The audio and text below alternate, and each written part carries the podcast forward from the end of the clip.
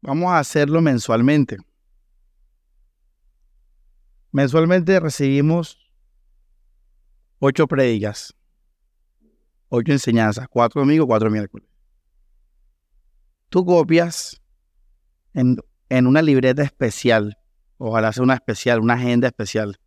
No puede ser la misma de las prédicas, porque en la, de las prédicas tú copias lo, lo que recibes, todo el montón.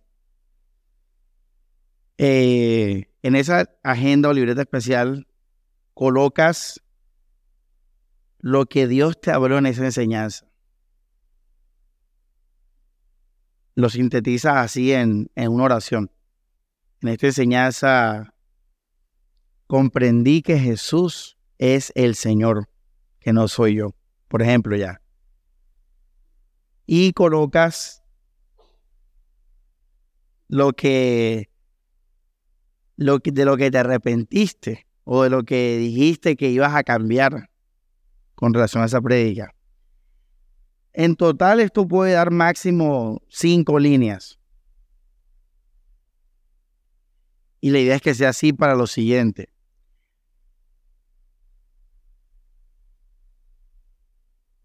Ya cuando venga la siguiente predica, y les dije, también les he comentado eso, cada enseñanza nos da un rango de, por ejemplo, lunes, martes, de dos días de estudio. O sea, la enseñanza del domingo la recibimos. Le dije que el momento más importante es el momentum, o sea, el momento del culto. es el momento donde uno más debe recibir. Sin embargo, tienes para estudiar el lunes, el martes y el miércoles antes del culto. Tres días.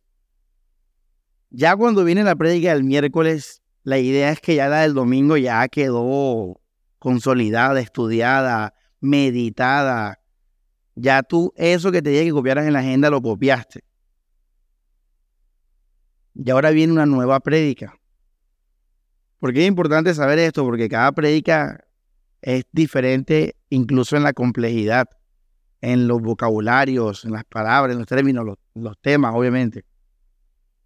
Entonces, llegar al miércoles, ya tú en un sentido, la del domingo pasa a segundo plano porque ya recibiste una nueva enseñanza. Ahora la protagonista es la enseñanza del miércoles. Y eso es lo mismo. Estudias, meditas, repasas, todo eso. Escribes en esa agenda especial el fruto de esa enseñanza, lo que más aprendiste, lo que te arrepentiste, etc. Lo que quieras copiar ahí que Dios te habló. Y la estudias jueves, viernes y sábado. Ambas tienen tres días aproximadamente tres días. Y luego viene el domingo y repites el proceso. Cuando se acabe el mes, que aquí es donde viene lo más importante. Cuando se acabe el mes, que ya tú sepas que estás a 30, a 31 o primero, tú vas a coger esa agenda especial y tú vas a cerrar el mes recordando el fruto de todas las enseñanzas, que ya para ese punto vas a tener ocho enseñanzas en esa agenda, con resumen, con lo que Dios te habló, con lo que dijiste que ibas a cambiar. Ahora, ¿por qué es importante hacer esto? Porque entonces esto va a ayudar a tu memoria e incluso va a ayudar a que, a que si olvidaste algo de que ibas a cambiar, que te comprometiste, lo retomes. Pero esta vez se te va a quedar, probablemente porque esta vez lo vas a ver ahí resumido, sintetizado. De esa manera, hermanos, a final de mes vamos a recoger el fruto de las enseñanzas. Porque si he notado en algunos hermanos que disfrutan una enseñanza, listo, la de hoy, hey, bacana y tal. Y luego viene la del domingo y elimina esta, la, la vuelve a la pone al olvido. Entonces hay hermanos que sobreviven de prédica en prédica. Esa no es la idea. La idea es que tú crezcas, no que sobrevivas, sino que tú en verdad vayas siendo otra persona con relación a las enseñanzas. De esa manera no vamos a olvidar ninguna e incluso a final de año, en menos de 12 páginas, vas a tener todo el resultado de las enseñanzas del año. y lo puedes repasar y decir, mira, ve, tal enseñanza y, la otra. Y así, iglesia, la idea es que esto vaya quedando en tu corazón y en tu mente. Porque de verdad sí noto eso, que llegan las enseñanzas, se reciben, pero se olvidan. Ahora, la Biblia habla, Elías, la Biblia habla, o sea, dice la palabra de Dios o nos habla sobre el tema de olvidar las enseñanzas. Sí lo dice, o sea, que es algo serio. Santiago dice que el que olvida la palabra es como el que se ve al espejo y después se olvida de lo que vio. Lo dice Santiago. También habla de la, de la parábola del sembrador. Dice que la primera semilla fue sembrada sobre el camino y llegaron las aves y la cogieron y se fueron. Y Jesús dijo, este es aquel que recibe la palabra y luego se le olvida, literalmente, hermanos. Y si se le olvida la semilla, no va a poder hacer raíces. Hermano, esto es debido a muerte. No se trata de sobrevivir cada semana, se trata de crecer, de cambiar. Y les voy a decir lo último, va a llegar la prueba. Va a llegar la prueba, las pruebas van a venir. Y solamente los que estemos fundamentados en la palabra vamos a sobrevivir.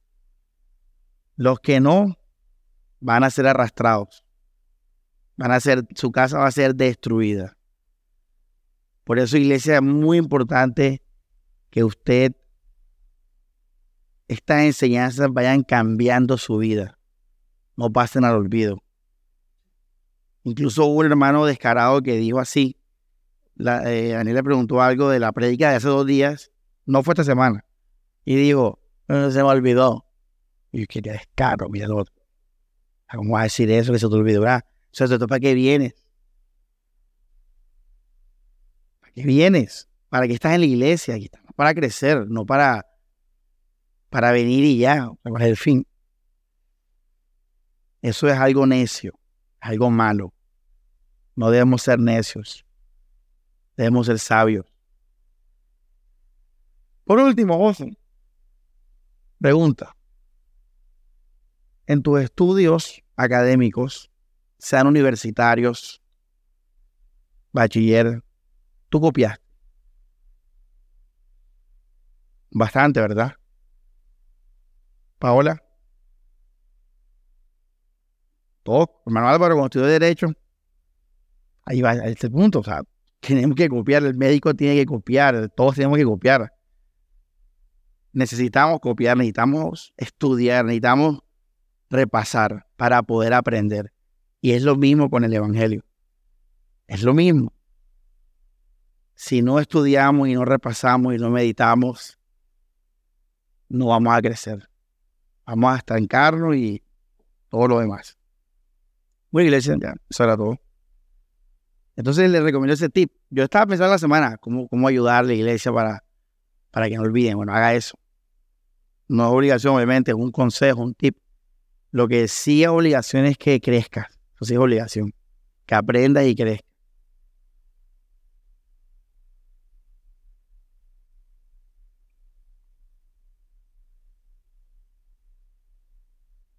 Bueno, iglesia, seguimos con el ¿Cómo se llama la predica del domingo? No dije el título, pero sí me dijeron que estaba atrás mío.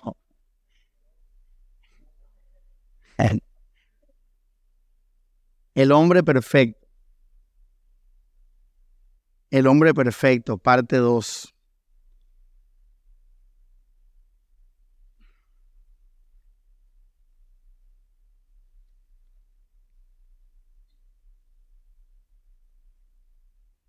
Bueno, ¿cómo llegamos aquí? Llegamos aquí eh, teniendo conciencia que somos seres terrenales y también seres espirituales. Y que a pesar de que la vida de Dios está en nosotros por el Espíritu, también tenemos que vivir porque somos terrenales.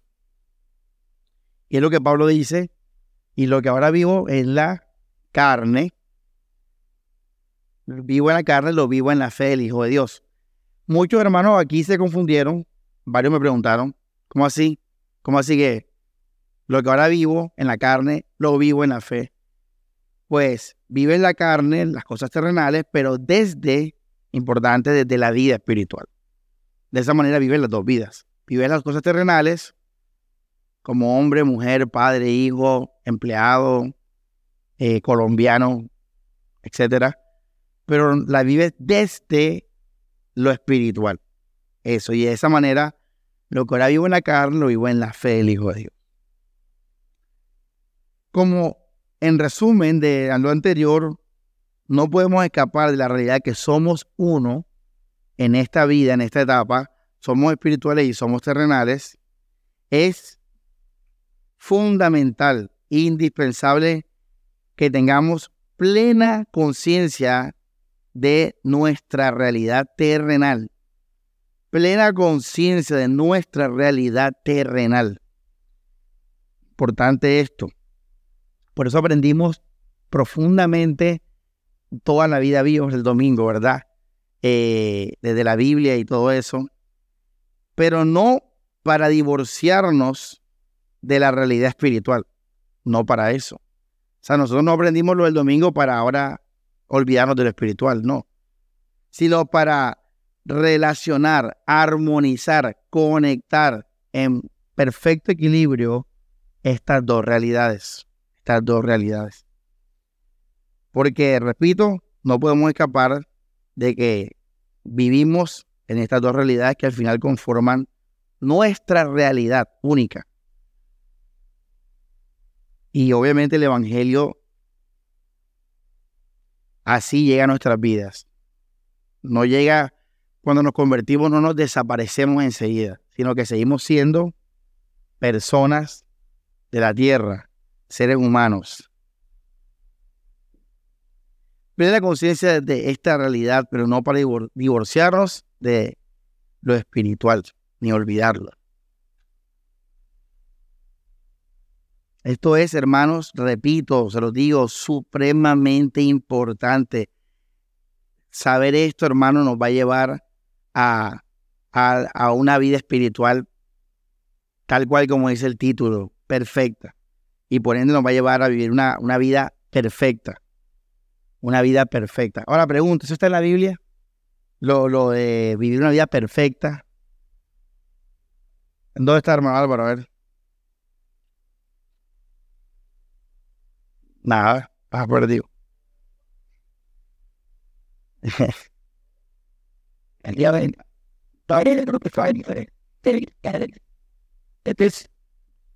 ¿Qué dice? Super hermano, así es. Efesios capítulo 4, así es, dice, vamos a leerlo. Capítulo 4, verso 11 dice, y el mismo de unos apóstoles, profetas, evangelistas, pastores, maestros, a fin de perfeccionar a los santos. Fíjense, perfeccionar a los santos para la obra del ministerio. Verso 13, hasta que todos lleguemos en la unidad de la fe y el conocimiento del Hijo de Dios, a un varón que, perfecto, ahí está. Entonces sí, hay que vivir una vida perfecta. Se puede vivir, claro, conociendo que es una vida perfecta que es una vida perfecta, es una vida pues en la voluntad de Dios, plenamente en la voluntad de Dios, una vida en el Espíritu.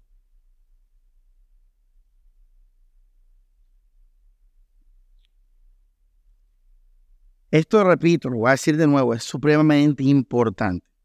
Hermano, es tan importante que si no fuera por eso yo no estuviera aquí. Yo no estuviera aquí, no hubiera llegado acá.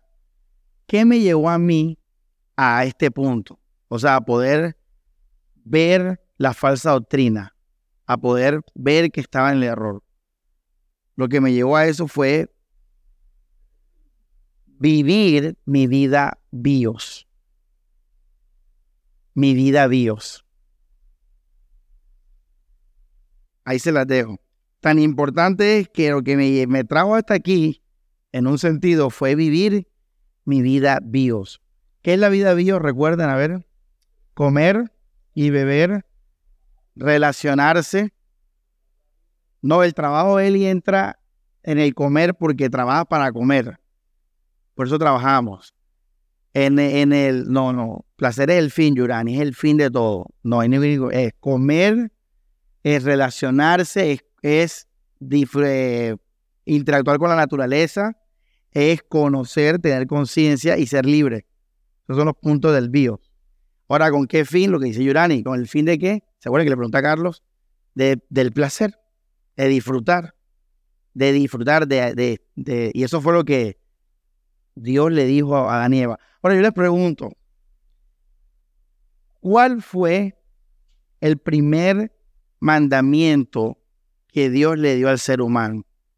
A ver, Giselle, ¿cuál crees? Nada. Fructificar, dice José. Vamos a leer, les dije, tú lo copiaste, dije, pongan Génesis 1 y 2 y lo estudian. Yo les dije, leanlo en la semana. Versículo, eh, capítulo 1 de Génesis, versículo 28. Esto es, ojo esto, que este es el primer mandamiento que Dios le da al ser humano. Dice, y los bendijo Dios y les dijo, fructificad y multiplicaos. O sea que el primer mandamiento, ¿cuál es? A ver, Alejandra. Ajá, ¿y cómo te multiplicas tú? Casándome yo me multiplico, no, yo no me multiplico casándome. ¿Cómo me multiplico? Teniendo sexo. Entonces el primer mandamiento, o esto, el primer mandamiento es el sexo.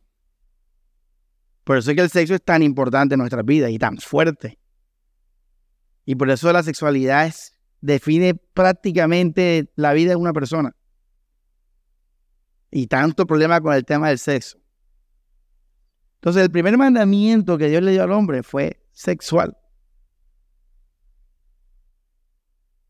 Ahora veamos el segundo mandamiento después de ese.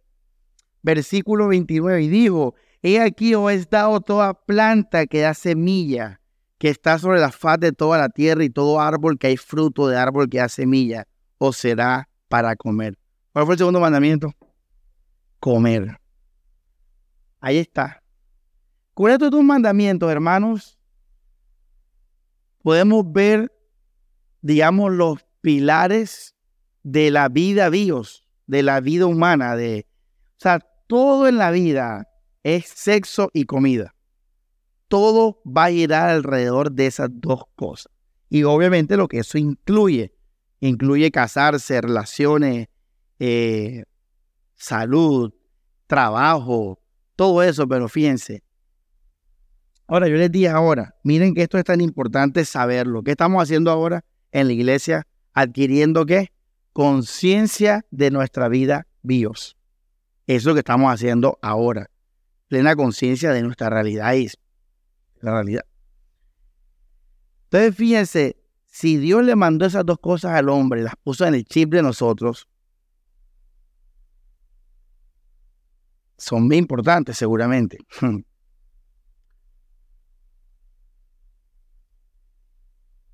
Si una persona no vive su vida Dios en libertad, es lo último que hablamos eh, no va a poder vivir una vida sobre nunca.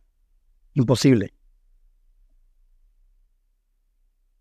Para empezar, para que tú sepas que Dios te ama, para que tú puedas decir realmente he experimentado el amor de Dios, tú tienes que ser consciente de quién eres tú antes del amor de Dios.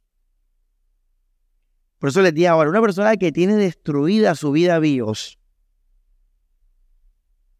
ojo, no por voluntad propia, no va a poder conectarse bien con la, con la vida soy.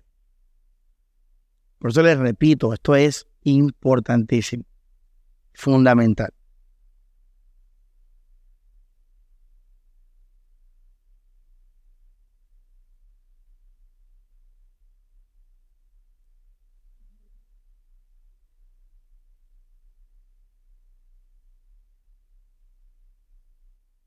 Repito, la conciencia, todo el, tema de ser conscientes de esto.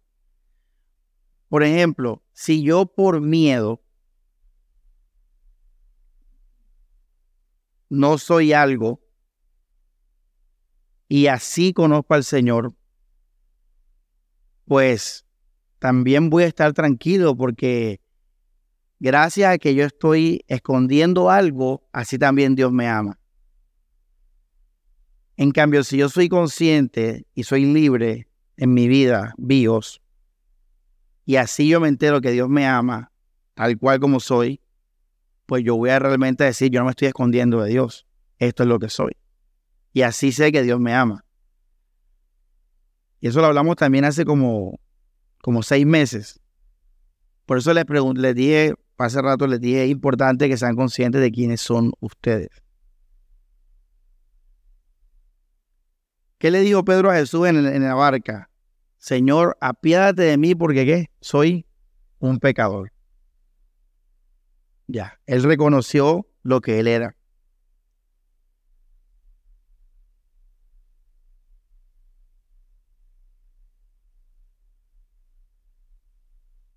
Hay gente que si como no conoce esta relación, lo comentábamos el domingo en la tienda, puede engañarse a sí misma pensar que están siendo espirituales y realmente son unos amantes de la vida bio.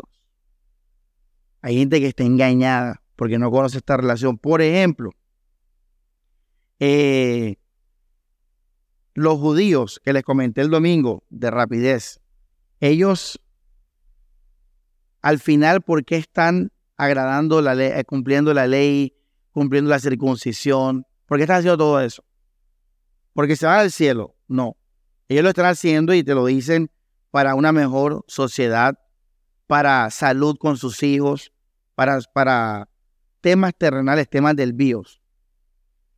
Por ejemplo, hay gente que coge la iglesia y lo espiritual y lo acomodan para su vida bios, para vivir su vida bios. Ejemplo, yo estoy convencido y amo el capitalismo. Existen esas personas Existen políticos que están, que aman la derecha, aman en todo eso, o la izquierda también.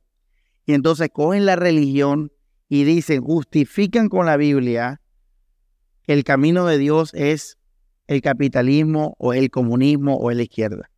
Ahora, eso existe. Por ejemplo, se llama teología de la liberación. Es una teología que coge la Biblia para, para ayudar a que la gente se rebele contra los los gobiernos de derecha. Eso existe, busquen en Wikipedia. Teología de la liberación. Entonces, hermanos, miren que como la gente no es consciente de estas cosas, se enreda, confunde, se engaña a sí misma.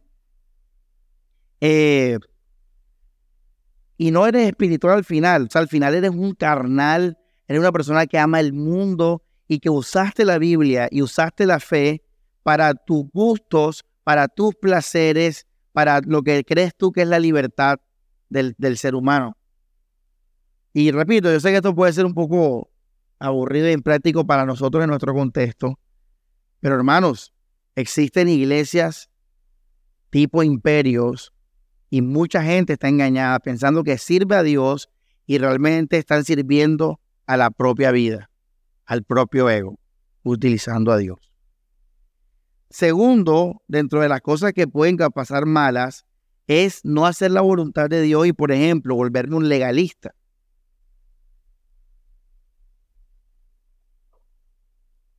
La salvación por obras te dice que Dios te acepta si haces cosas. Quiere decir que entonces para que Dios te acepte, tú tienes que hacer cosas que no nacen de ti, sino que supuestamente Dios manda. O sea que al final tú no eres libre por eso Pablo dice, sé pues libre en la libertad con Cristo nos hizo libre en el contexto de Gálatas. Al final no eres libre porque te toca agradar a Dios, porque Dios lo pide, Dios lo manda. Y mira lo que va a decir lo importante. Estás dejando de vivir tu vida píos. O sea, vendría a ser como otro extremo, ¿verdad? Y por último, lo que les voy a decir aquí, que está buena la cosa, porque les voy a decir que importantísimo, La vida bios tiene un poder increíble. Tiene poder. Quiero que sepan eso. Por eso una persona, cuando logra sus sueños, ¿cómo tú la ves? Contenta, energética. O tú ves que una persona logra cosas en la vida bio. Por ejemplo, cuando uno, usted sabe que cuando el hombre tiene sexo, nosotros liberamos una hormona que nos da autoestima y seguridad. ¿Usted sabía eso? Muchos hombres no saben esto, pero sí saben que cada vez que, entre más mujeres tengan, se sienten más hombres, más seguros y más machos. Y lo hacen. Pero cuando ya tú aprendes, ya tú sabes por qué. Ah, lo que pasa es que eso hace parte de la vida Dios. Y el hombre, entre más mujeres tenga, ojo, naturalmente saca una hormona que le da autoestima, que le da seguridad, que le da valentía, que le da fuerza. Y por eso muchos hombres son mujeriegos, para mantenerse en ese estado de autoestima y de valentía y de seguridad. Entonces, hermanos, quiero que sepas eso, eso no es mentira. La vida de Dios da mucho poder, mucha energía. Ahora, nosotros como creyentes tenemos que buscar la manera de unir las dos cosas. Porque recuerda que la fe o todo lo espiritual se va a expresar al final por medio de qué? De nuestro cuerpo, de nuestra, de nuestra carne. Bueno, ahí vamos. Yo sé que está un poco complicada la cosa porque, bueno, lo es, pero más o menos lo estamos entendiendo. Eh, que ya les he dicho que es uno de mis teólogos favoritos, él, él se encontró en una situación terrenal en la que estaba haciéndole daño a muchas personas. Pero él decía que eso a él le daba felicidad, terrenal obviamente. Y él decía, si yo dejo de hacer esto, no solamente me voy a volver un legalista, porque Dios no me lo pide, oh, esto, Dios no me lo pide, Dios no me, Dios no me, me está diciendo que deje esto o aquello. Eso lo vamos a ver ahorita, de lo que Dios pide en la vida. Sino que también lo que les di ahorita de Dios. O sea, si Dios no me pide que deje esto y yo lo dejo de hacer, ya no voy a estar viviendo por Dios, sino por el hombre por el que dirán. Ahora, una persona que vive por el que dirán es una persona que vive en temor o en valentía. En temor. ¿Y tú crees que eso no se va a reflejar en tu, en tu vida? Se va a reflejar. Pero mira cómo eso todo va ligado a algo que era para él terrenal, pero era muy importante y él no dejó de hacer. Gracias a que él no dejó de hacerlo, siempre fue un hombre que vivió con esa energía, convicción de la misericordia y la gracia de Dios y de esa valentía de nuevo frente a las personas. Por eso en la Biblia, ni Jesús, ni Esteban, ni Pablo, ni nadie fueron cobardes, ni fueron personas terrenalmente, como te digo, Daniel, Moisés, mira el que tú quieras. Tener una relación con Dios correcta, llevar una vida terrenal valiente, energética, fuerte, Elías tuvo miedo, pero después Elías tuvo un encuentro con Dios y luego Elías fue y enfrentó a los profetas de Baal. Ya ves, eh, vamos a ver a, Esther y a Ruth, dos mujeres supremamente valientes. Recuerden que Esther se enfrentó a un rey y todo el que se ponía delante del rey moría y Esther se arrodilló y le dijo, mi pueblo, ta, no lo mates. ¿Se acuerdan de esa historia? Entonces dime tú en la Biblia ¿Qué persona que tuvo un encuentro con Dios terrenalmente fue cobarde, terrenalmente eh, se rindió, terrenalmente dudó? Nadie. Todo el que tenía una buena relación con Dios terminaba siendo una persona llena de energía, de valentía, de alegría, llena de fortaleza, llena de seguridad. Entonces nosotros los creyentes, cuando tenemos una relación con Dios, como le digo, la vida perfecta, pues tú vas a ser así también en todas las áreas de tu vida, en tu trabajo, en, en, la, en el deporte, en la familia, en todo. Y eso va a reflejar realmente la obra de Dios en ti. Ahora, fíjate, como esto es difícil, se lo dije ahora, es complicado, muchas iglesias como que, muchos pastores como que ven esto ahí como ahí, y entonces dicen como que, confía en Dios, ve con seguridad el trabajo, tal. Ahí lo tratan de ver, pero es enredado, pero porque, pues sí, pero no, pero sí, pero no. O sea, sí, pero no.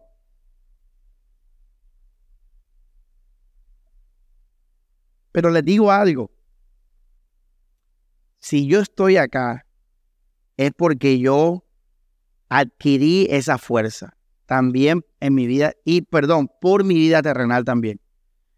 Porque esa fuerza que tuve en la vida espiritual la pude llevar a mi vida terrenal y pude hacer cosas. Y gracias a que hice eso, entonces tuve la energía y la fuerza completa para poder ser valiente, para no ser cobarde.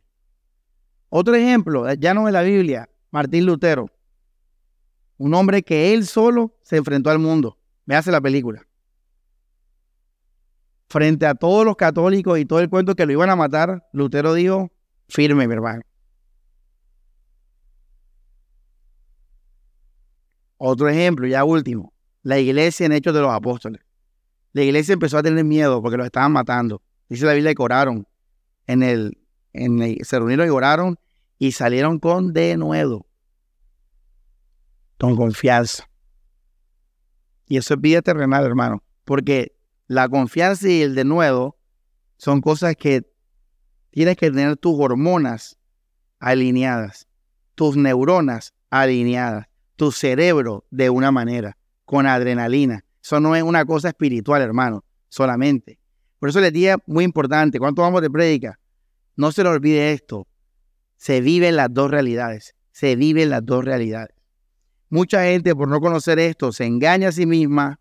Otros son legalistas y perdemos el alcance, el poder de la vida vivos para la gloria de Dios. Hay otras personas que colocan a Dios como Dios. Como Dios. Una pregunta, recuerden, ¿qué es el Dios? ¿Creéis? ¿Qué es lo que es el Dios? Comer, trabajar, relacionarse. Que mucha gente coloca a Dios como el Dios. ¿Cómo es eso uno, pastor? Pues fácil, colocando las cosas de Dios como cosas terrenales. Esta es la gente que se vuelve ¿qué? tradicionalista. La gente que, que une a Dios a, a, las tradiciones religiosas, cosas carnales hechas por hombres. Los judíos hicieron eso.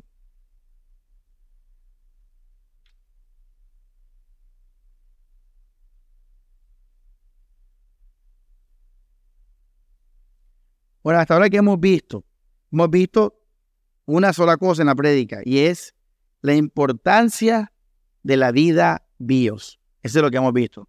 La importancia y la conciencia de la vida bios. Eso es lo que hemos visto hasta ahora. Ya. Vamos a ver la Biblia y el bios. ¿Cómo así, pastor? O sea, vamos a ver versículos donde en el griego literalmente se habla de bios en el griego. Recuerden que el griego está zoe, está bios y está psique.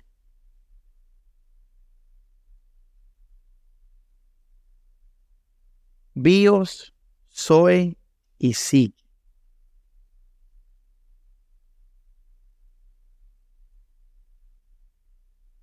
Bueno, Manuel, por ahí le di varios ejemplos de, en general de lo que usted me preguntó.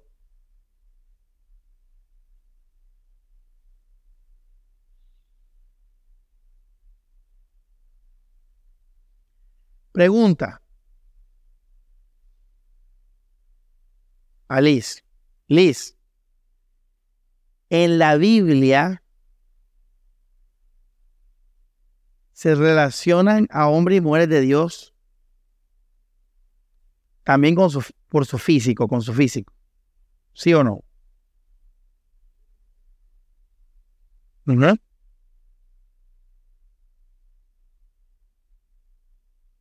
te iba a preguntar a ti porque yo sé que tú sabías. La Biblia dice, hermanos, muchos pasajes de muchos hombres y mujeres de Dios que eran hermosos,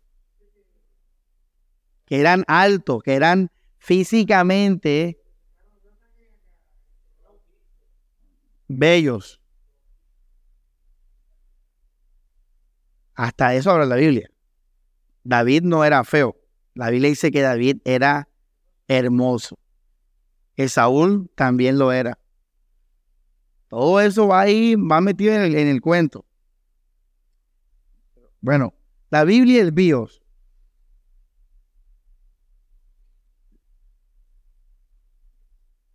Pastor, ¿cuál es el punto? Vamos a ver versículo bíblico donde se habla literalmente en el griego de bios. Lucas 8:14.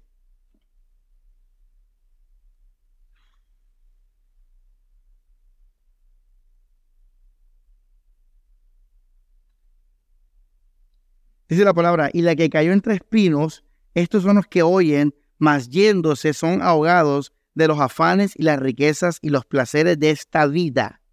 Bueno, el griego es bios. Quiere decir que la, la vida bios, ese poder que el pastor nos está hablando, esa energía, puede ahogar, ¿qué cosa? La palabra de Dios. Interesante. Primera de Timoteo 2.2.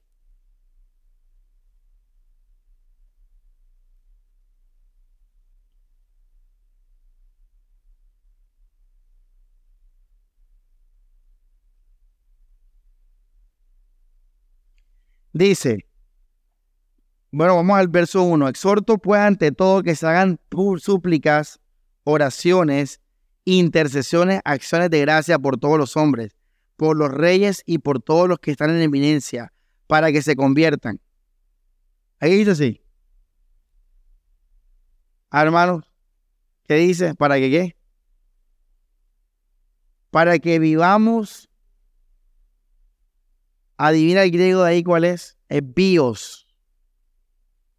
Ahora vas a entender este versículo al fin. O sea, la Biblia dice que tú debes orar y debes portarte bien con todos los hombres para que puedas comer, ir a la playa, dormir, casarte, tener amigos, o sea, vivir bien tu vida bios. Porque ¿qué pasa si uno se porta mal con las autoridades? ¿Qué nos van a hacer? Nos van a castigar, nos van a meter a la cárcel, nos van a demandar, nos van a... ¿Sí ves? Entonces, fíjate, el creyente se somete a la autoridad porque tengo que tener mi vida Dios ligera, en libertad, en, ¿cómo dice la Biblia? Vivamos quieta y qué? Reposadamente. Ahora, una vez que yo con mi vida vivo esté así, después dice, en toda piedad y honestidad. O sea, a consagrarme, para vivir consagrado. Es mejor consagrarse estando en paz que estando con, enfrentando demandas y enfrentando persecuciones de las autoridades. Por eso el creyente no es de huelga y ni de rebeldía. Él no se va a ganar a la autoridad de enemigo. Para poder vivir su vida vivo, ¿qué? Normal, relajada, dice, vivamos quieta y reposadamente. A ver, según Timoteo 2.4, dice, ninguno que milita se enreda en los negocios de esta vida a fin de agradar a aquel que lo escogió por soldado. Aquí está hablando de los ministros que deben enfocarse en el Evangelio, en predicar la palabra, en consagrarse. Un ministro, o sea, en este caso, un servidor, un pastor, un predicador, no debe enredarse en los negocios de la vida Dios. O sea que el pastor no debería que trabajar secularmente, no debería. No es una obligación ni tampoco te va a afectar en, en cuanto a pecado. Pero yo se lo digo yo también por mi propia experiencia. Hermanos, nosotros necesitamos meditar horas. Nosotros no podemos tener horario laboral porque a veces la revelación llega a las 3 de la mañana y esa hora te tienes que levantar a copiar. Entonces, si tú cumples horario, tú no vas a poder sostener eso. El pastor debe dedicarse a la iglesia. Ahí dice, el pastor no se debe enredar en los negocios. ¿De qué vida? Comer, relacionarse, ahí está. Yo recomiendo eso.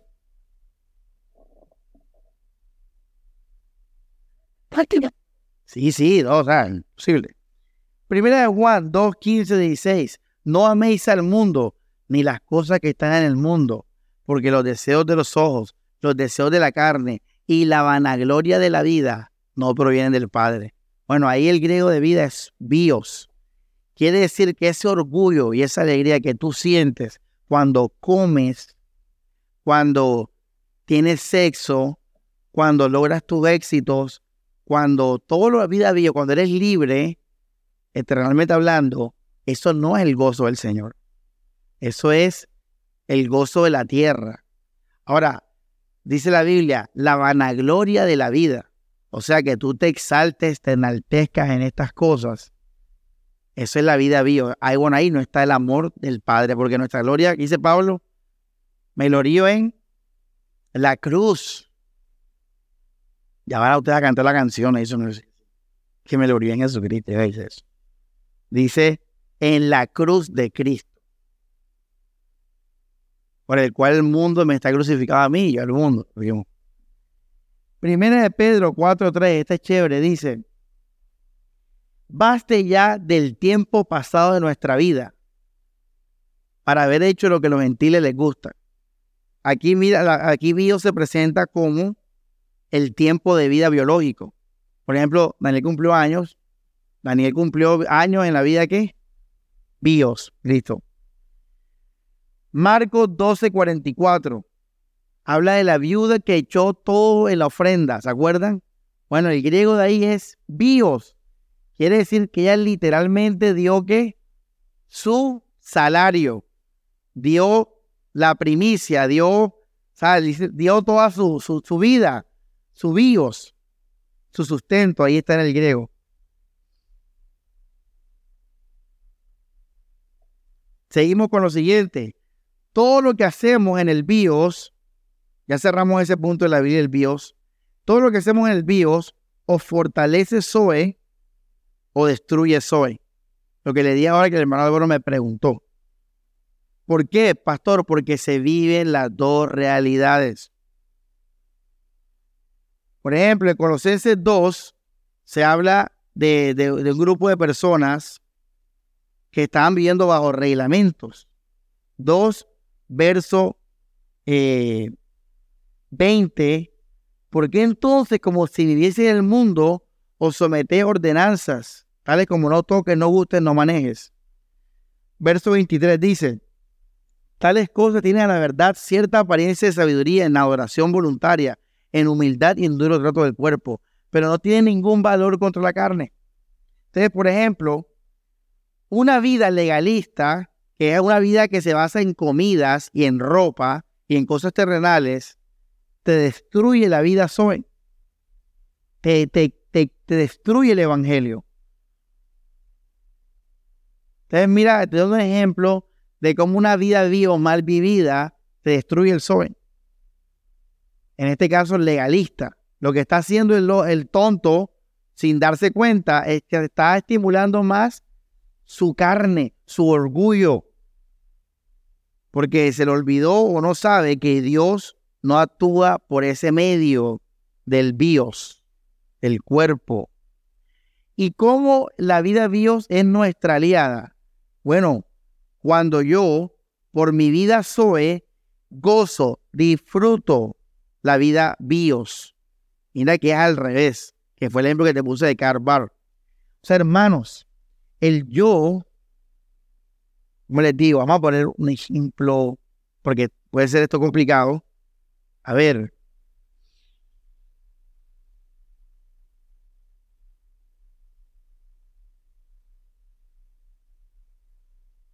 Estamos en el colegio, ¿se acuerdan del colegio todos? ¿Verdad?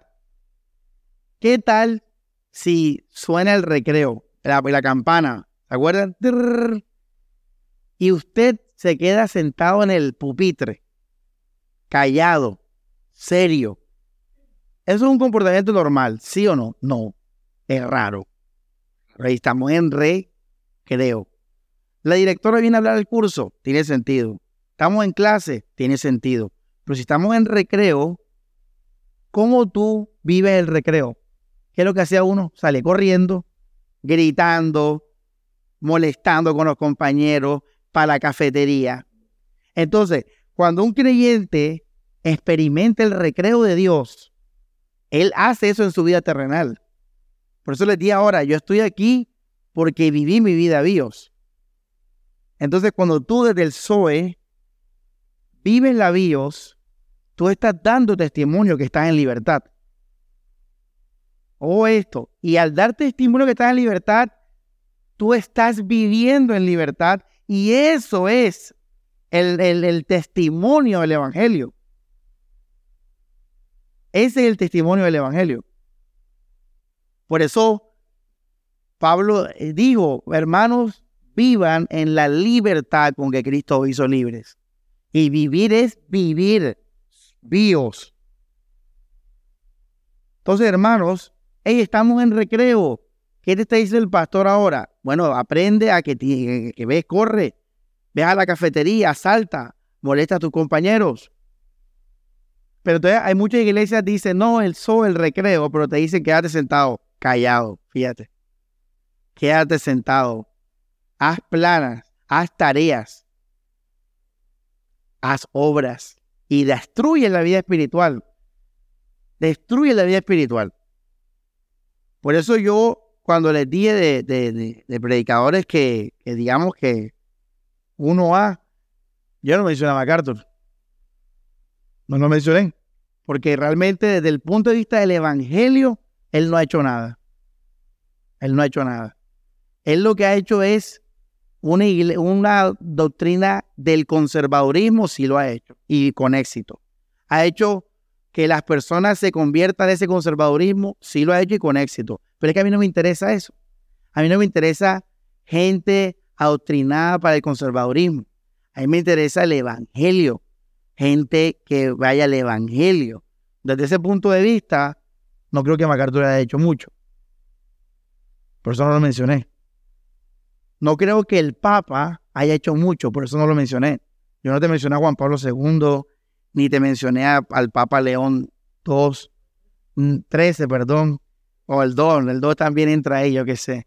¿Por qué no te lo mencioné? Porque el catolicismo no está haciendo nada por el Evangelio. El catolicismo sí está haciendo cosas por el catolicismo. Sí, sí está haciendo cosas por el catolicismo, pero por el Evangelio, por la libertad en Cristo, no ha hecho nada. Por eso tampoco lo mencioné. A nosotros nos debe interesar el Evangelio, no nos debe interesar ni el conservadurismo, ni el liberalismo, ni el catolicismo, ni nada de eso, sino el Evangelio. Entonces, fíjense, hermanos, cuando tú por la Zoe vives la Dios, entonces, hermano, tú das testimonio de esa libertad en Cristo. Por eso Pablo dijo, no me voy a dejar esclavizar, mi hermano. ¿Y qué esclavizar en la práctica? Cosas que el hombre inventa. Que el hombre inventa en ropa, en comida, en vida qué? Bios. En partidos políticos.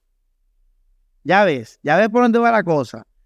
Hermano, esto es complicado y aburrido, incluso puede ser aburrido, pero es necesario en verdad. Porque esto es una realidad, hermanos. Muchas iglesias pintadas de iglesia en verdad son bios, bios usando la Biblia a su acomodo.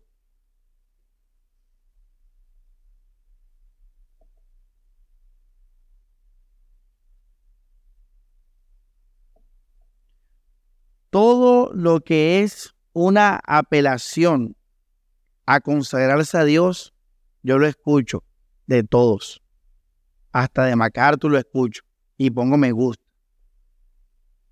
Eso sí me gusta de ellos, de ellos. Yo recibo todo eso de ellos. Pero yo no recibo la aplicación de ellos. Ahí sí no, ahí sí me alejo. Yo sí recibo la consagración. Pero la aplicación no. Porque es ahí donde muchos se le embarran en la, en la práctica, en la aplicación. Vamos a hablar de Dios y el BIOS. Y cerramos con esto ya en específico qué dice Dios respecto al BIOS. Igual ya con los versículos bíblicos que vimos, podemos tener una pista de eso.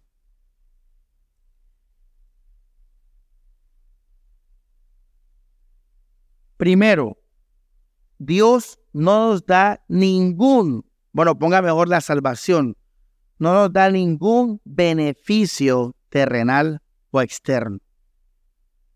Importante que sepa eso. En otras palabras, la salvación no te va a dar ni comida, ni te va a dar techo, ni te va a dar salud, ni te va a dar plata, ni te va a dar amigos, ni te va a dar pareja, ni te va a ser fértil, nada de eso, iglesia. Importante que usted sepa eso de Dios y el bios. O sea, Dios en el Nuevo Testamento, Él ya no nos va a dar y que, ay, ahora eres cristiano, ahora mira mi gracia en la vida terrenal. No, Señor, para nada. Y créeme que los apóstoles están de acuerdo conmigo. Decapitados, presos, eh, murieron golpeados, solitarios y todo eso. Quiere decir que un cristiano puede enfermarse de cualquier ¿qué? enfermedad. Cáncer, eh, eh, de lo que tú quieras. Un cristiano puede terminar solo en la vida. Un cristiano puede, o sea, ya me cogieron al punto, la salvación no da ningún beneficio terrenal. Que fíjate que la iglesia falsa, lo que te di ahora al comienzo, sí lo predican. Te dice, hermano, ore, compre y Dios, tan, y te tira la vida a ahí. Relaciones, una pregunta, el brujo que te promete, ahí en el centro, los brujos que te reparten tratados, ¿qué te promete el brujo cuando ve el tratadito? La vida bios, te promete bios, te promete negocio, pareja, eh, ¿qué más? Y buena, o sea, todo. El horóscopo que te, que te da, ¿a qué te apela la vida bios? ¿Tú crees que Dios está en ese mismo rango? El Dios del Evangelio vino a darnos vida y vida en abundancia pero vida soy. Y mira que muchos predicadores lo dicen. Vida y vida en abundancia. No vida bios, vida soy. Entonces, eso es importante que lo sepa de parte de Dios. Para que tampoco se ilusione o, crea que no le va a pasar algo terrenalmente negativo porque es cristiano. Segundo, Dios la va a utilizar, la vida bios, para que dependas de Él, para que lo conozcas más a Él y para que no te apartes de Él. Dios la usa para que dependas más de Él, para que lo conozcas más y para, apartar, para que no te apartes de Él. ¿Cómo así? Que el Señor nos va a disciplinar a través de la vida bios. Es donde Dios nos da aguijones. ¿En dónde? ¿En la qué? En la carne. Para que, nuestro, para que sepamos que el poder de Dios se fortalece en nuestra debilidad. También dice la Biblia, buscad el reino de Dios y su justicia y todas las demás cosas que... Quiere decir que cuando tú buscas a Cristo, Dios terrenalmente te va a ayudar para lo que necesites para seguir siendo de Él. Romanos 8:28 dice, Dios hace que todas las cosas oren para qué? Para bien. Hermano, esto es importante. El Señor quita y da en lo terrenal con propósitos espirituales. Eso sí lo hace Dios.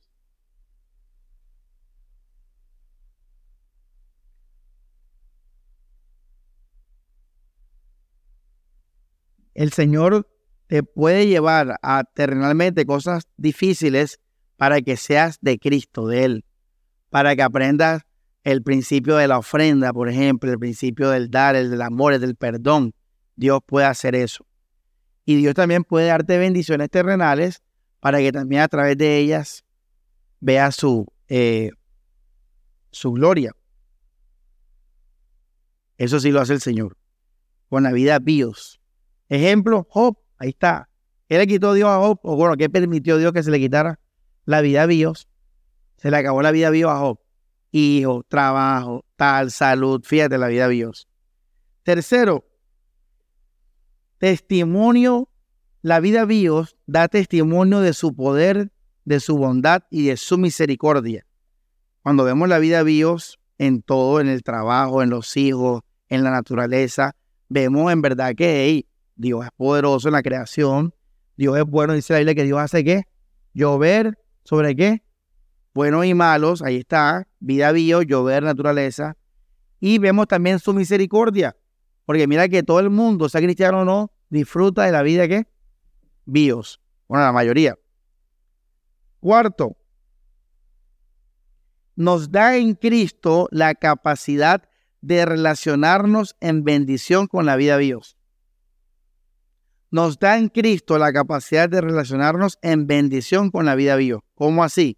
El creyente, cuando va a comer su arrocito con lenteja, el creyente tiene una alegría en su interior, tiene un gozo y una paz del Señor en su interior que lo hace disfrutar su arroz con lenteja.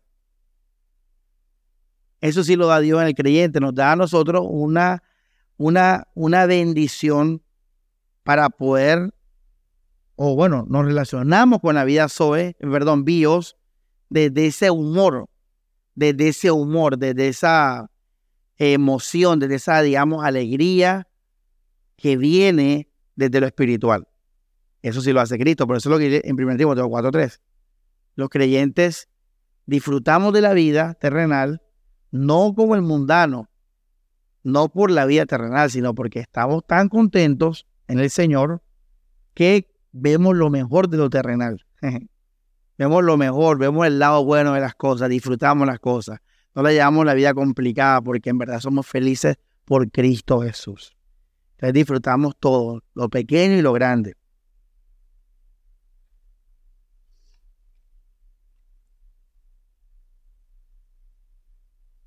Y por último, el Señor no nos pide nada en el BIOS. Él no nos pide nada. Todo es por qué? Por medio de la fe. Todo es por gracia. Él no nos pide nada. Una pregunta, ¿en la ley Dios pedía cosas de la vida de Dios? ¿Qué, por ejemplo, Yurani? Pues hermano, casi todo. El sábado. Exactamente. La, eh, el diezmo, las primicias, eh, todo, o sea, pedían tantas cosas de la vida de Dios, la ropa, o sea, allá sí literalmente no podías ser libre en tus gustos. Allá todos éramos lo mismo. ¿Ya? Pero ya no. Ya Dios no pide nada en la vida viva. Ahora Dios nos pide todo.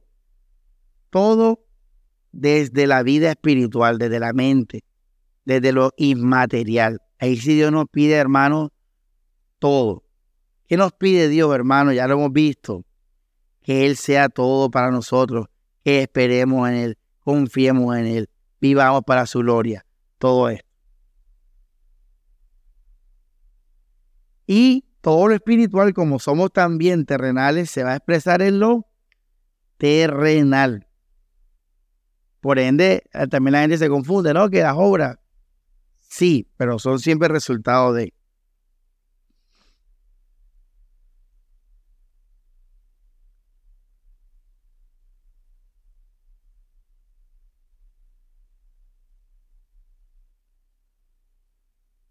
Bueno, hermano, ¿qué has aprendido hasta ahora? Bueno, ya sabes aclarar lo que cosas que Dios exige, que Dios pide, etc. Pero vamos a la práctica. Vamos a la práctica. A lo último, terminar con algo práctico. Y ni yo he entendido la prédica. ¿Qué es lo práctico, hermano? Bueno, empieza con esta respuesta. ¿Quién eres tú en el BIOS? Te pregunto eso. ¿Quién eres tú en el BIOS? Por ejemplo, yo les digo a ustedes de mí. O sea, yo antes no era yo. ¿Tú sabes cómo yo me vestía cuando era pastor antes? Con polo. hay fotos y todo, la diapositiva, la barra del domingo. Yo andaba con mi polo porque era un pastor y los pastores pues se visten así. Yo tenía que ir dejando muchas cosas que no son de pastores. Por ejemplo, eh, por ejemplo, la música rock. Fíjate, eso no es de pastores. Eso es antagónico, eso es raro. ¿Qué escucha un pastor? Música clásica. Alabanza. Entonces, hermano, esto es muy serio, porque la gente pierde su identidad en la iglesia. Y esto es grave, porque ya te digo, no hace la voluntad de Dios, Él te vuelve un legalista, te autoengaña, conviertes a Dios como la vida Dios, como si fuera Dios.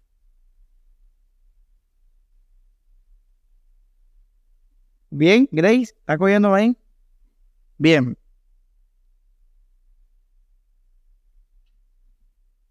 Te hago una pregunta, ¿quién eres tú en la vida BIOS? Ya yo sé quién soy yo hace rato y por eso estoy aquí. Si tú ves mis fotos en el antes del 2012, vas a ver al mismo Samuel de ahora. Yo por nueve años era un Samuel que no era Samuel, pensando que eso era algo que Dios me pedía. Y eso destruyó mi vida espiritual. La destruyó, me estanqué, me volví un legalista, no vivía en la libertad en Cristo, era un hipócrita. O sea, ¿esto es serio? Estaba en una iglesia falsa. Y no me refiero a nuestra iglesia solamente, sino servía a un conjunto de iglesias falsas que me iban a llevar al infierno, a la muerte espiritual. Muy serio. ¿Por qué Samuel a partir del 2019, 20, volvió a ser el del 2010? Porque es que tú eres sin Dios. Tú tienes que ser sin Dios. Ahora los enemigos me cortan este pedazo. Tú tienes que ser sin Dios. Y les voy a explicar a qué me refiero. Si tú coges a una mujer adventista y le dices, Dios no existe, la vuelves atea. ¿Tú crees que ella se va a seguir vistiendo así? José. ¿Por qué no se va a seguir vistiendo así? Porque ¿por qué el adventista hace eso? Porque Dios manda que sea así. Entonces, fíjense, hermanos, que esto va ligado. Ahora, ¿quién eres tú? Tú eres fruto del amor de Dios. Eso lo hablamos, el cristiano es un fruto del amor de Dios. Sí, pero en tu vida, ¿qué? Espiritual. Pero ¿y tú soy? ¿Es verdad tu Dios? ¿Tú quieres en tu vida Dios?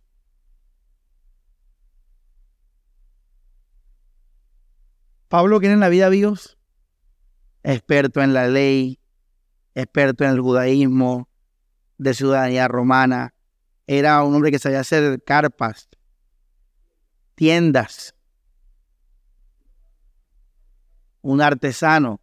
Era un hombre estudioso. Era un hombre que le gustaba leer y estudiar, porque se, nota que él tenía su, su afición con la lectura, con los rollos, con los pergaminos, con el cuento de... Ahora, mira qué interesante. Daniel, todo, escúchame, mira qué chévere esto. A pesar de que Pablo sabía de la libertad en Cristo, Pablo nunca dejó de ser judío él siguió guardando el sábado y él, y cuando fue al templo, le ha hecho de los apóstoles, él se sujetó a las cosas del templo. Pero no porque ya soy que Cristo mandaba, que Dios, no por eso. Sino porque el, el tipo lleva siendo judío 50 años. ¿Tú crees que un judío de 50 le va a cambiar sus costumbres, su pan sin levadura, su Hanukkah, su sombrerito? ¿Tú crees que él va a dejar eso? No, si ese ya es su nación, esa es su costumbre. Te hago una pregunta, ¿quién eres tú en el BIOS? ¿Eres, ¿Eres una persona que estudia? ¿Eres un lector asiduo? ¿Eres un rockero? ¿Quién eres tú? ¿Eres una persona que te gusta viajar? ¿Que te gusta la naturaleza y los, los insectos, investigar? ¿Eres una persona que te gusta el deporte? ¿Quién eres tú? ¿Se acuerdan del BIOS? ¿Qué es el BIOS? Recuerden, comer, trabajar para comer, relacionarnos, ¿qué más? La relación con la naturaleza. De eso lo hablamos en las relaciones. Conocer. ¿Qué te gusta? Empieza por ahí, hermanos. Ahora te voy a ayudar un poco más. A un testigo de Jehová a un adventista, a un mormón, a un católico consagrado, a un judío, a un musulmán y aún a un cristiano conservador, no lo define su libertad propia, sino la religión. Y la religión termina convirtiéndose en su propio gusto, en su propia vida. El ejemplo que le puse del adventista ahora. Pero si yo le digo a ustedes ahora, hermanos, hermanos, que fue lo que le dije a Carvar, tú estás bajo la gracia. ¿Qué es bajo la gracia? Vamos a leerlo en 1 Corintios, 2 Corintios. Vamos terminando ya. 2 Corintios. ¿Cómo es que el meme ese de la espada segura? ¿Cómo es que? La, y que la vieja confiable para que los hermanos aguanten dos horas, que ya voy terminando, ya voy terminando, ya voy terminando. Segunda de Corintios 4, versículo, vamos a leer el...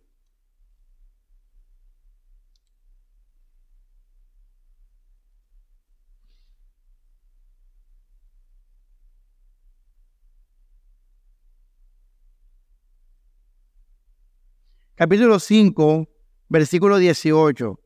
Dice, y todo esto proviene de Dios, quien nos reconcilió consigo mismo por Jesucristo y nos dio el ministerio de la reconciliación. De manera que Dios estaba en Cristo reconciliando consigo al mundo, no imputándole sus pecados, y nos encomendó a nosotros la palabra de la reconciliación. Hermanos, ¿cómo estamos ante Dios? Ahora, ¿cómo estamos ante Dios? Recon. ¿Por qué? ¿Por qué? ¿Por qué, hermano? ¿Reconciliado por qué? Ojo, por Cristo, no por tus obras, no por tu ropa, no por esas cosas, sino por lo que Cristo hizo. Hermanos, conocer esa noticia nos va a quitar una tremenda carga en nuestra vida, Dios. Porque repito, mucha gente a través de su vida bios está dejando de ser ellos, están dejando de ser libres por pensar que Dios está pidiendo algo. Por eso les dije ahora, ¿quién eres tú bajo la gracia? ¿Quién eres tú bajo la libertad en Cristo? ¿Quién eres tú sin condenación? Yo conozco mucha gente que ha dejado de hacer cosas porque se va al infierno. Hermanos, eso define la personalidad de mucha gente. Eso define muchas cosas de muchas personas. Saber que, hey, me voy al infierno si, si hago esto. Pero la Biblia dice que no.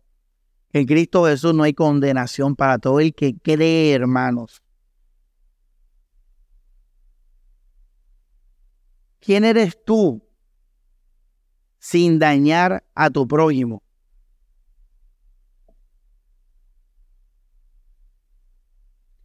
Y ahí donde les dije ahora que tú tienes que respondérmele sin Dios. Porque en el cielo no va a haber rock. Porque en el cielo no va a haber carro ni avión. Porque en el cielo no va a haber comida ni bebida. La Biblia dice que el reino de Dios no es comida ni bebida. Entonces, si, estamos diciendo que vivimos en la vida Dios, quiere decir que tú me tienes que presentar algo que no va a estar en el cielo. Pero si yo digo a ti, mi vida Dios es este peinado porque esto lo dice Dios. Es este reloj porque esto lo dice Dios. Es este matrimonio porque esto lo dice Dios. Entonces tú me estás diciendo, usted me tienes combinado las cosas. O sea, me tienes mezcladas las cosas como, como si Dios estuviera aquí mezclado en lo mío y no es así. La vida viva es una vida que se va a quedar aquí. Por ende, esa parte tuya tiene que ser también temporal, terrenal, pasajera. Por eso es que los pentecostales ponen reggaetón cristiano, porque tienen una mezcolancia con esta, enseña, esta, esta enseñanza. Ellos quieren seguir viviendo la sabrosura, pero no quieren pecar. Entonces vamos a poner la sabrosura, pero con letra cristiana. ¿Y eso qué te hace a ti? Te estás autoengañando. Porque a ti te gusta el, reggaetón puro, te gusta el merengue puro. Pero como sabes que eres cristiano y Dios, está, te voy a poner reggaetón cristiano. Ya ves. Y ahí hay personas haciendo eso. Yo estuve en eso.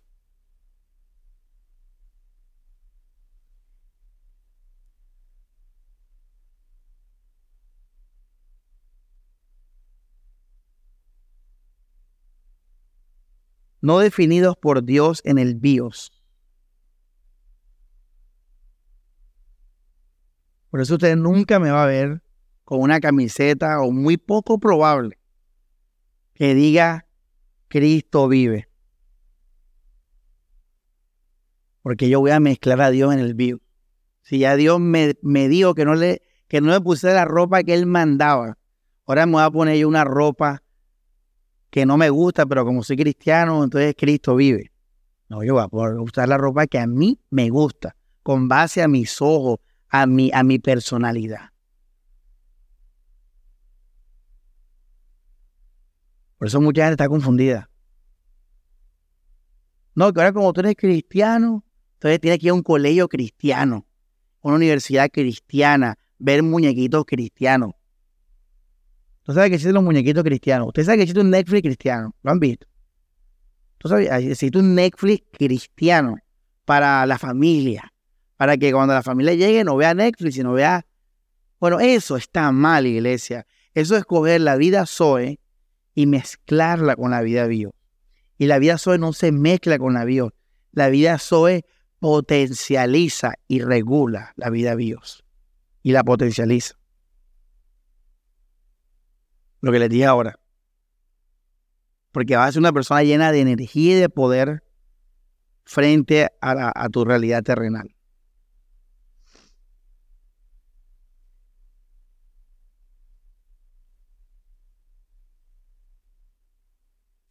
Bueno, y terminamos. No, ya esto es serio, real.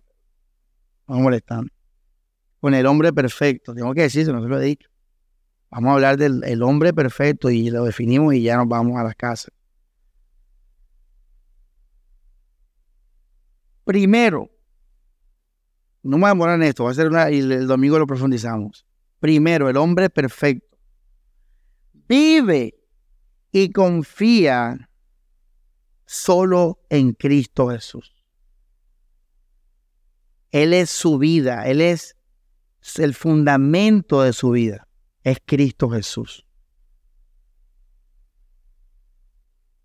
Aquí donde Pablo dice que él no confía en la carne, aunque tiene mucho de qué, qué confiar. Segundo, reflejar esto, reflejar esta realidad, amando para salvación amando para salvación, que fue lo que vimos hace, ocho días, hace 15 días. Tercero, es un hombre donde la consagración va primero. La consagración, ya saben todo lo que es consagración, es confiar en Jesús, permanecer en Cristo, crecer en, Cristo Jesús, todo eso de consagración. Hasta ahí, hermanos, coloque, este es el fundamento de nuestra vida, del cristiano. Ahora, usted por esto, hermano, usted, o lo que voy a decir ahora, se define en prioridades. Se define en prioridades se define en lo que usted es.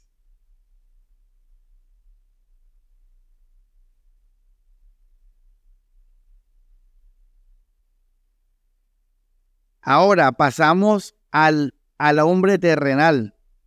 Una vez que ya estamos fundamentados en estas tres cosas, entonces, ¿cuál es el fin de la vida, Dios? ¿Cuál es el fin, José?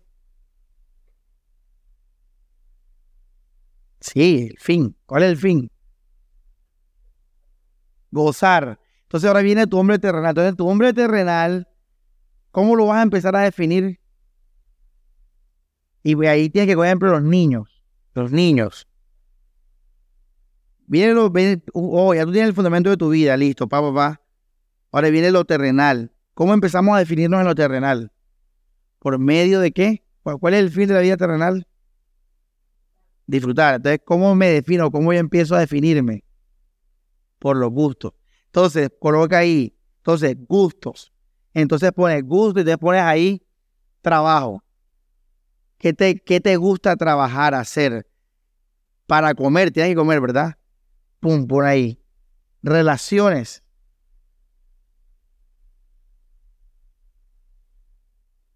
¿Qué viene después? La naturaleza. ¿Qué me gusta la naturaleza? Por ejemplo, yo soy músico. A mí me encanta la música. Yo invierto dinero en la música. Eso es Samuel, ahí está hablando de Samuel. Entonces ahí está. Y eh, por último, libertad. O sea, hacer lo que yo quiera para trabajar, para relacionarme, para disfrutar de la naturaleza.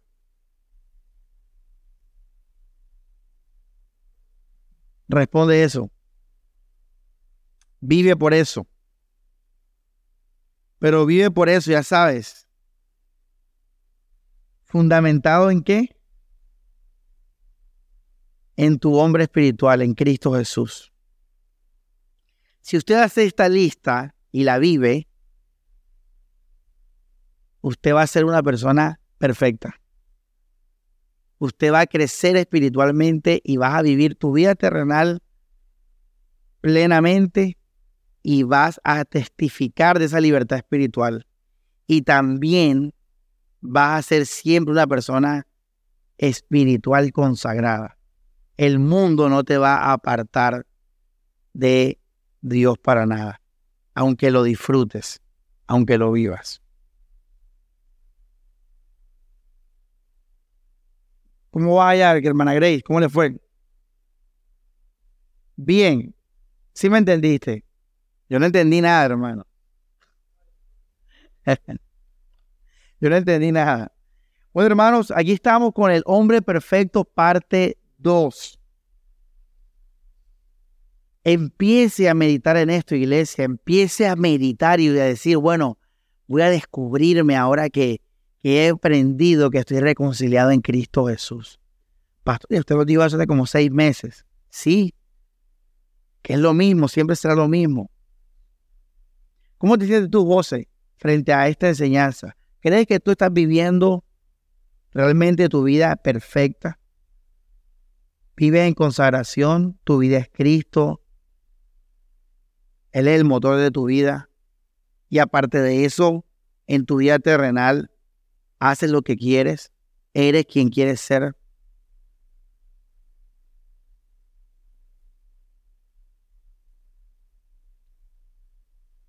mediten, examínense.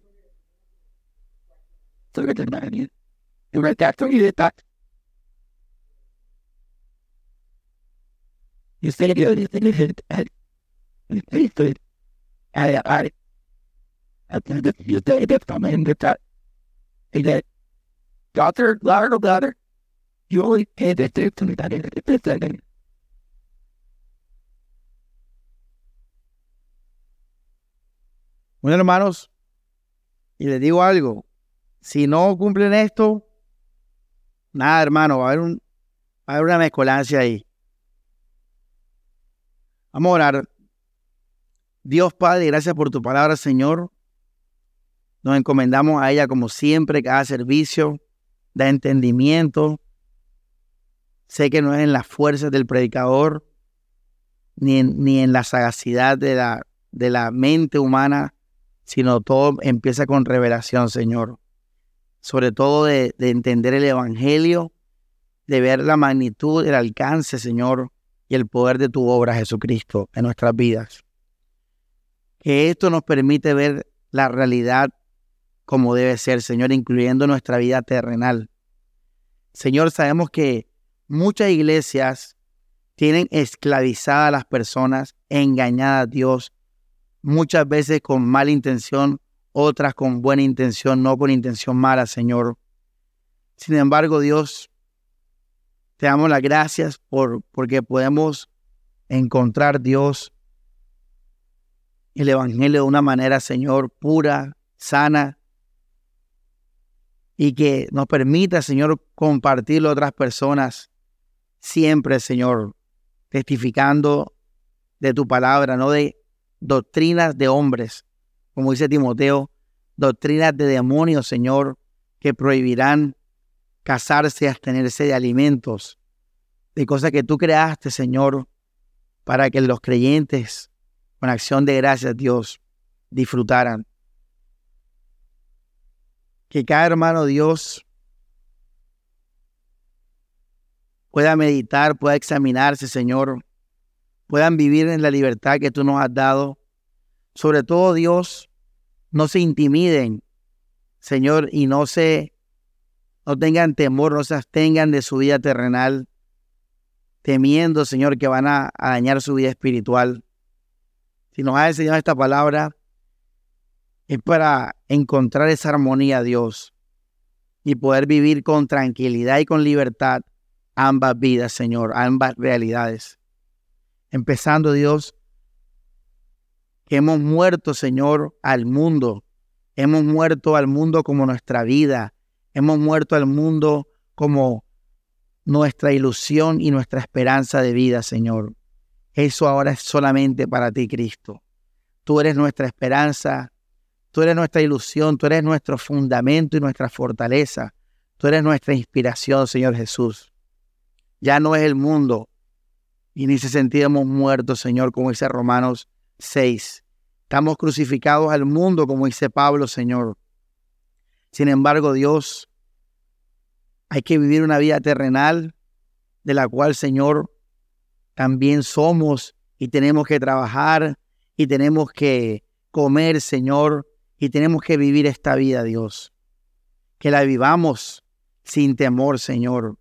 Si tú nos has amado en Cristo Jesús, porque hay temor, Señor, porque hay reprimencia, porque hay intimidación, Señor. Que vivamos tranquilamente nuestra vida terrenal en su lugar, Dios, no tomando tu lugar para nada, Dios, no afectando nuestra consagración, no afectando, Señor, el, tu trono en nuestro corazón, Dios. Disfrutándolo como lo que es, algo pasajero, Señor, algo buscando la practicidad para nuestra consagración. Disfrutando, Señor, porque tu alegría nos ha podido, nos ha llevado también a ver con alegría las cosas terrenales a disfrutar una película, a disfrutar del deporte, Señor, de las relaciones, del descanso, Señor, de la comida. Son cosas terrenales y pasajeras, pero también ahí testificamos que tú nos hiciste libres. Testificamos allí, Señor, que tú diste paz a nuestro corazón, Dios. Sabiendo que podemos, Señor, interactuar y ser con base a nuestro gusto, Dios, sin temor a que tú nos vas a rechazar, sin temor a, la condenación. Nada de eso, Señor, porque ya tú has hablado en Cristo Jesús. Así Dios, que vivamos con las prioridades correctas, que vivamos para tu gloria, tanto en nuestra vida espiritual como en nuestra vida terrenal, Señor. En tu nombre Jesucristo, amén y amén.